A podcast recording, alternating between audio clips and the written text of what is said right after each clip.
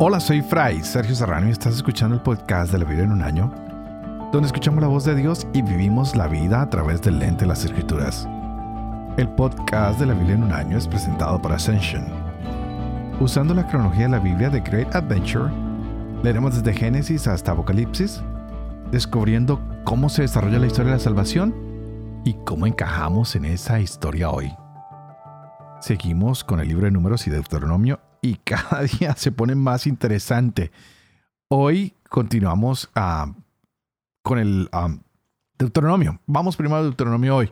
Ah, porque hay varias cosas. Seguimos con los reglamentos. Me encanta cómo Dios nos muestra que Él quiere tener un campamento limpio y da algunos reglamentos en cuanto a salubridad, cosas sencillas de sentido común que a veces no pensamos. Y qué bonito ver que Dios tiene interés en que estemos saludables y donde quiera que ha entrado la cristiandad, pues nosotros debemos mantener todo lindo en condiciones sanitarias. Hay que mantener nuestras iglesias limpias, nuestros puestos de salud limpios, nuestros orfanatos, nuestras ah, enfermerías, bueno, todos los servicios hay que mantenerlos limpios. Y hoy en día estamos hablando de tanta contaminación y que el mundo se está contaminando y que todo está contaminado y que usemos alcohol y tantas cosas. ¿Qué tal si empezamos a respirar un aire más limpio, un agua más limpia? Y, pero sobre todo, ¿qué, ¿qué tal si mantenemos limpia la casa de Dios, nuestro corazón? Para que no se contamine. No dejamos que le entren cosas a ese corazón. Pues Dios tiene un interés y es el de limpiarnos. Qué hermoso es que Dios quiere hacerte a ti y a mi santo y nos ha hecho esto a través del bautismo. Y por eso tenemos el sacramento de la confesión para estarnos limpiando constantemente. Hoy ah, vamos a ver un poquito más de cosas, como el que tiene un voto lo tiene que cumplir, pues él fue el que lo hizo. Y definitivamente en estos capítulos 23, 24 y 25 hay una constante, ¿no? Cómo mantener esta relación con Dios, porque Él nos va a proteger en todos los momentos. Él se va a preocupar por los más necesitados. Es, es un Dios que va a cuidar a los desvalidos y es que el que tiene un buen plan para los pobres. Qué interesante. Que nos demos cuenta que todos son bendecidos por Dios. Incluso aquellos que parecen tener necesidad, Dios los está bendiciendo constantemente. Pero también hay castigo para los que son culpables. Y vamos a ver cómo Dios se preocupa por proteger a las viudas. Y vamos a ver cómo Él castiga algunas cosas que nosotros a veces queremos pasar por alto. Así que el culpable tiene que ser responsable por sus acciones. Hay hasta azotes en el día de hoy. Así que pidámosle al Señor que nos ayude a resolver nuestras situaciones y si somos culpables que podamos pedir perdón, que Él nos ayude, que nos conforte y que Él nos ayude a hacer las cosas bien. Estaremos leyendo números capítulo 23 Deuteronomio capítulo 24 y 25 y el Salmo 106. Este es el día 71. Empecemos. Números capítulo 23. Dijo Balaán a Balac, Construyeme aquí siete altares y prepárame siete novillos y siete carneros. Balac hizo lo que había dicho Balaam, y ofreció en holocausto un novillo y un carnero en cada altar. Dijo entonces Balaam a Balac, Quédate junto a tus holocaustos mientras yo voy a ver si me sale al encuentro Yahvé. Yo te comunicaré lo que él me manifieste. Y se fue a un monte pelado. Salió Dios al encuentro de Balaam y éste le dijo, Siete altares he preparado y he ofrecido en holocausto un novillo y un carnero sobre cada altar. Yahvé entonces puso una palabra en la boca de Balaam y le dijo, Vuelve donde Balac y esto le dirás. Volvió donde él, que estaba aún de pie junto a su holocausto con todos los príncipes de Moab. Él entonó su trova y dijo, De Aram me hace venir Balac, el rey de Moab desde los montes de Kedem. Ven, maldíceme a Jacob. Ven, augura males a Israel. ¿Cómo maldeciré si no maldice Dios? ¿Cómo auguraré si no augura Yahvé? De la cumbre de las peñas lo diviso, de lo alto de las colinas lo contemplo. Es un pueblo que vive aparte, no es contado entre las naciones. ¿Quién contará el polvo de Jacob? ¿Quién numerará la polvoreda de Israel? Muera mi alma con la muerte de los justos, sea mi paradero como el suyo. Dijo Balac a Balaam, ¿qué me has hecho? Te he traído para maldecir a mis enemigos y los has colmado de bendiciones. Le respondió diciendo, ¿no tengo yo que esmerarme en repetir todo lo que Yahvé me pone en la boca? Le respondió Balac, ven pues a otro sitio conmigo para que lo veas desde allí. Solo un extremo verás, no lo verás entero. Maldícemelo desde allí. Y lo llevó al campo de los centinelas hacia la cumbre del Pisgah. Construyó siete altares y ofreció en holocausto un novillo y un carnero en cada altar. Balaam dijo a Balac, Quédate aquí junto a tus holocaustos mientras yo salgo al encuentro. Salió Yahvé al encuentro de Balaam, puso una palabra en su boca y le dijo, Vuelve donde Balac y esto le dirás. Volvió donde él y lo encontró aún de pie junto a sus holocaustos con los príncipes de Moab. Le dijo Balac, ¿qué ha dicho Yahvé? Él entonó su trova diciendo, Levántate, Balac, y escucha, presta mi oído, hijo de Zippor. No es Dios su nombre para mentir, ni hijo de hombre para volverse atrás. ¿Es que él dice y no hace, habla y no lo mantiene? He aquí que me ha tocado bendecir. Bendeciré y no me retractaré. No ha divisado maldad en Jacob, ni ha descubierto infortunio en Israel. Yahvé su Dios está con él, y en él se oye proclamar a un rey. Cuando Dios lo sacó de Egipto como cuernos de búfalo, fue para él. No hay presagio contra Jacob, ni sortilegio contra Israel. A su tiempo se dirá a Jacob y a Israel lo que hace Dios. Mira, un pueblo se levanta como leona, se yergue como león. No se tumbará hasta devorar la presa y beber la sangre de sus víctimas. Balac dijo a Balaam, ya que no lo maldices, por lo menos no lo bendigas. Respondió Balaam a Balac, ¿no te he dicho que haré todo lo que me diga Yahvé? Dijo Balac a Balaam, ven por favor que te lleve a otro sitio a ver si le place a Dios que me lo maldigas desde allí llevó Balac a Balaam a la cumbre del Peor que domina en la parte del desierto.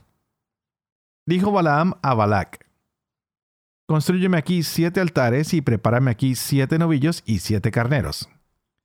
Balac hizo lo que le había dicho Balaam y ofreció en holocausto un novillo y un carnero en cada altar. Deuteronomio Capítulo 24. Si un hombre toma a una mujer y se casa con ella, y resulta que esta mujer no haya gracia a sus ojos, porque descubre en ella algo que le desagrada, le escribirá un acta de divorcio, se la pondrá en su mano y la despedirá de su casa. Si después que ella ha salido y se ha marchado de casa de éste, se casa con otro hombre y luego este segundo hombre la aborrece, le escribe el acta de divorcio, se la pone en la mano y la despide de su casa? ¿O si se muere este otro hombre que se ha casado con ella, el primer marido que la repudió, no podrá volver a tomarla por esposa después de haberse hecho ella impura? Pues sería una abominación a los ojos de Yahvé, y tú no debes hacer pecar la tierra que Yahvé tu Dios te da en herencia. Si un hombre está recién casado, no saldrá a campaña ni se le impondrá trabajo alguno. Quedará exento en su casa durante un año para disfrutar de la mujer con la que se ha casado. No se tomará en prenda ni las dos piedras de moler, ni la muela de piedra, porque ello sería tomar en prenda la vida misma. Si se encuentra un hombre que ha raptado a uno de sus hermanos de los israelitas, sea que lo haya hecho su esclavo, sea que lo haya vendido, ese ladrón debe morir. Y así harás desaparecer el mal de en medio de ti. Ten cuidado con la plaga de lepra, observando bien y ejecutando todo lo que les enseñen los sacerdotes levitas. Procurarán poner en práctica lo que yo les he mandado. Recuerda lo que Yahvé tu Dios hizo con María cuando estaban de camino a la salida de Egipto. Si haces a tu prójimo un préstamo cualquiera, no entrarás en su casa para recobrar la prenda. Te quedarás fuera, y el hombre a quien has hecho el préstamo te sacará la prenda afuera. Y si es un pobre, no te acostarás sobre su prenda. Se la devolverás a la puesta del sol para que pueda acostarse en su manto. Así te bendecirá y tendrás un mérito a los ojos de Yahvé tu Dios. No explotarás al jornalero humilde y pobre, ya sea uno de tus hermanos o un forastero que resida en tu tierra en tus ciudades. El mismo día le darás su salario y el sol no se pondrá sobre esta deuda porque es pobre y de ese salario depende su vida. Así no clamará contra ti a Yahvé y no te cargarás con un pecado. No serán ejecutados los padres por culpa de los hijos, ni los hijos serán ejecutados por culpa de los padres. Cada cual será ejecutado por su propio pecado. No torcerás el derecho del frastero ni del huérfano, ni tomarás en prenda el vestido de la viuda.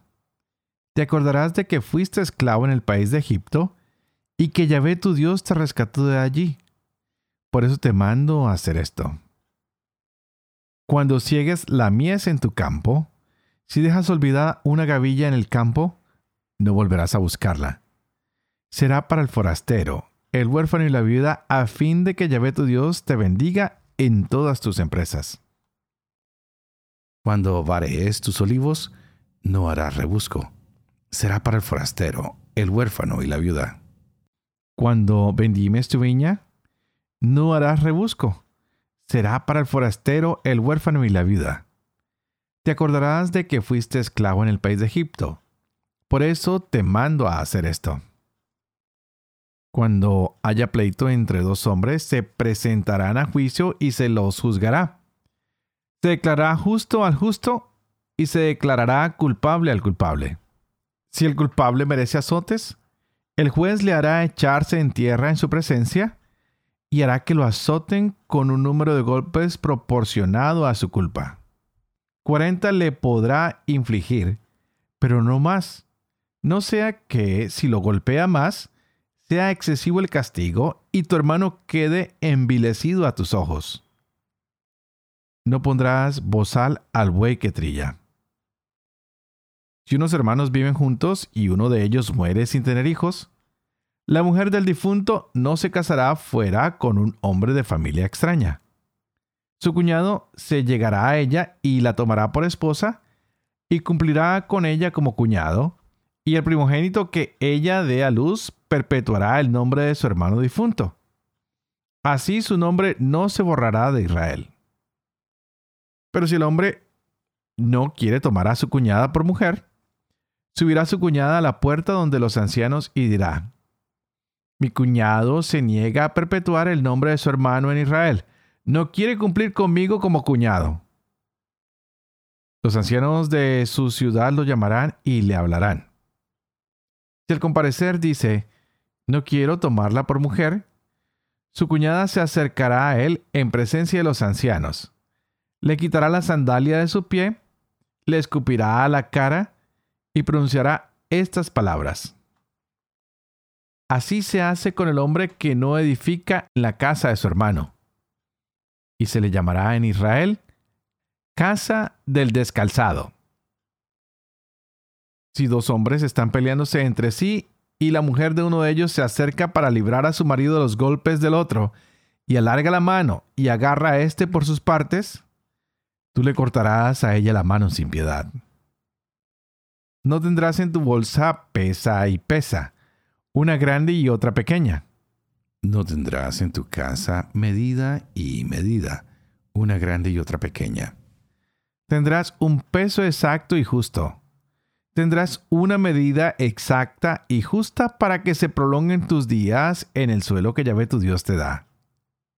Porque todo el que hace estas cosas, todo el que comete una injusticia, es una abominación para Yahvé tu Dios. Recuerda lo que te hizo Amalek cuando estaban ustedes de camino a su salida de Egipto. Cómo vino a tu encuentro en el camino y atacó por la espalda a todos los que iban agotados en tu retaguardia cuando tú estabas cansado y extenuado. No tuvo temor de Dios.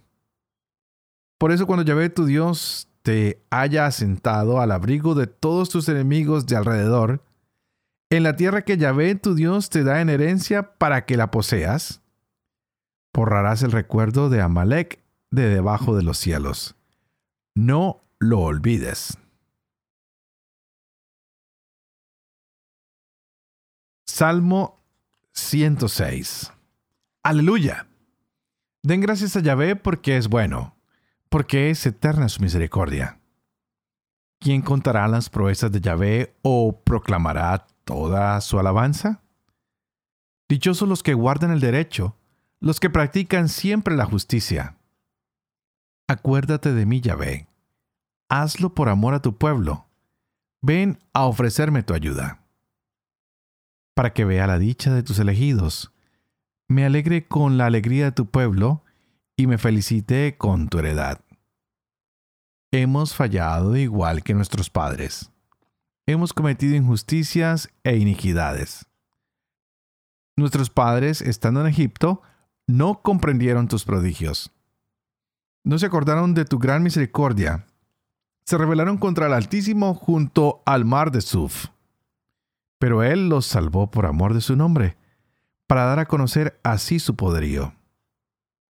Increpó al mar de Suf y se secó. Las olas eran un páramo a su paso. Los salvó de la mano del adversario, de la mano del enemigo los libró. El agua anegó a sus adversarios, ni uno solo de entre ellos quedó. Entonces creyeron en sus palabras y entonaron todo su alabanza. Mas pronto se olvidaron de sus obras, no tuvieron en cuenta sus propósitos. En el desierto ardían de avidez, a Dios tentaban en la estepa. Él les consiguió lo que pedían y envió fiebre a sus gargantas. En el campamento envidiaron a Moisés y a Aarón, el santo de Yahvé. La tierra se abrió y tragó a Datán, y cubrió a la cuadrilla de Abirón. Ardió fuego contra su cuadrilla, una llama consumió a los malvados.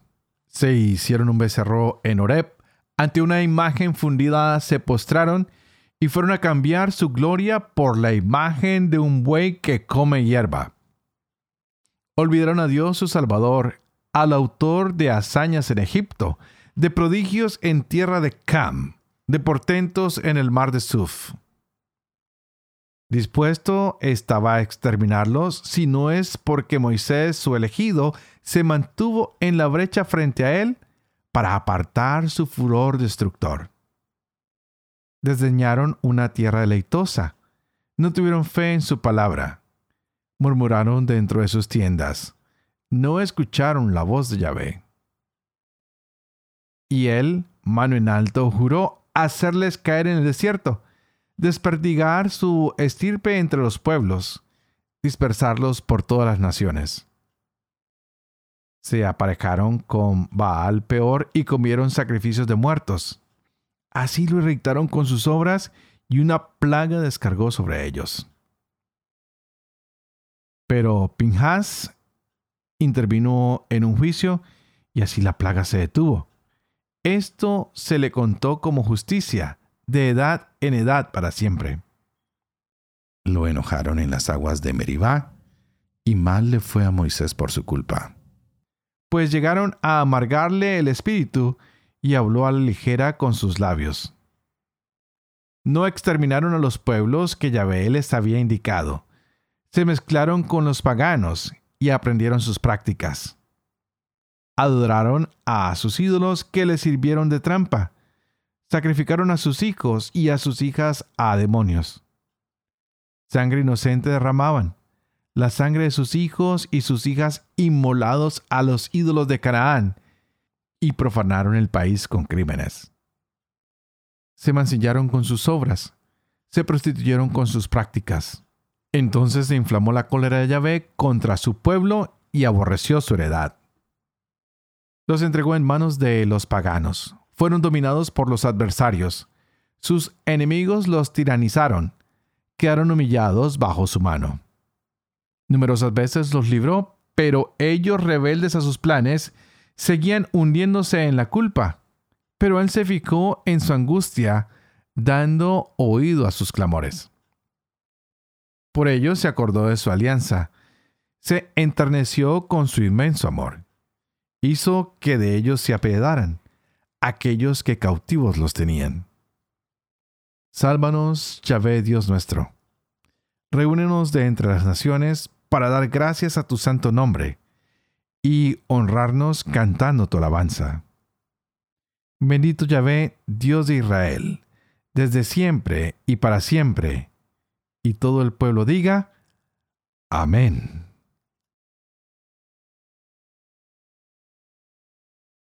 Padre de amor y misericordia, tú que educas la lengua de los niños, educa también la mía, e infunde en mis labios la gracia de tu bendición, Padre, Hijo y Espíritu Santo. Y a ti te invito para que pidas al Espíritu Santo que abra nuestra mente y nuestro corazón, para que nos podamos gozar hoy de la palabra de Dios en nuestras vidas. ¡Wow! ¡Qué interesantes todas estas lecturas! Me encanta el Deuteronomio. No sé si a ustedes les gusta, pero a mí me fascina y estamos en estos capítulos que van uno pegado del otro. ¡Wow! Eh, viendo cómo hay justicia, cómo nuestro Dios es un Dios de justicia y que nos pide que seamos justos incluso cuando hay que castigar al otro. No podemos abusar, no podemos usar un método de castigo que ignora la dignidad de la otra persona, porque está mal. Simplemente al Señor no le gusta esto. Él quiere que nos respetemos, pero que cada uno pague por sus deudas lo que ha sido injusto, pues tiene que volverse justo, se tiene que hacer justicia, especialmente cuando hay abuso y cuando hay problemas. Hoy, en los números, wow, muy interesante. Ah, el error de Balaam es ah, que quiere emplear su propia razón y su lógica y llega a la conclusión de que ah, Dios tiene que condenar a Israel parece que hay un pecado evidente. Pues no sé, vamos a ver qué es lo que pasa. Hay dos profecías que se dieron en el día de hoy. Serán cuatro. Mañana continuamos con dos más. Uno que está buscando castigar al pueblo y Dios que lo único que quiere es bendecirlo, bendecirlo y bendecirlo. Y Balaak y Balaam van de un lado a otro y definitivamente muchas veces lo que le pedimos a Dios no es lo que Él nos da. Él quiere maldecir a los israelitas y él dice, ¿cómo puedo maldecir si yo soy un Dios que bendice, que bendice, que bendice, que solo sabe bendecir? Tú y yo a veces ah, pensamos que las cosas malas nos pasan porque Dios nos está castigando, porque nos está haciendo algo malo y se nos olvida que Dios es un Dios misericordioso que ah, ah, no está buscando sino protegernos, ayudarnos, mostrarnos sus maravillosos caminos, sus maravillosos designios. Así que no dudemos de la, la bondad del Señor. Digámosle, Señor, aquí estamos. Nos hemos equivocado una y otra vez, pero sabemos que eres un Dios bueno, que eres un Dios misericordioso, que no buscas castigarnos, sino que buscas salvarnos. Queremos cada día acercarnos más a ti. Queremos comprender tu justicia. Queremos ayudar al pecador que no cree en ti.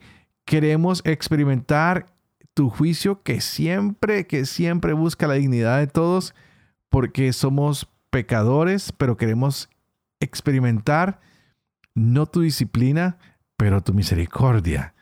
No queremos experimentar la condenación, pero sí la salvación. Así que, Señor, aunque no estemos satisfechos por las cosas que vemos, que siempre te bendigamos y te demos gracias, porque eres un Dios de infinita misericordia, porque eres un Dios grande. No permitas que nuestros ojos se cieguen a tanto, a tanto amor que tienes.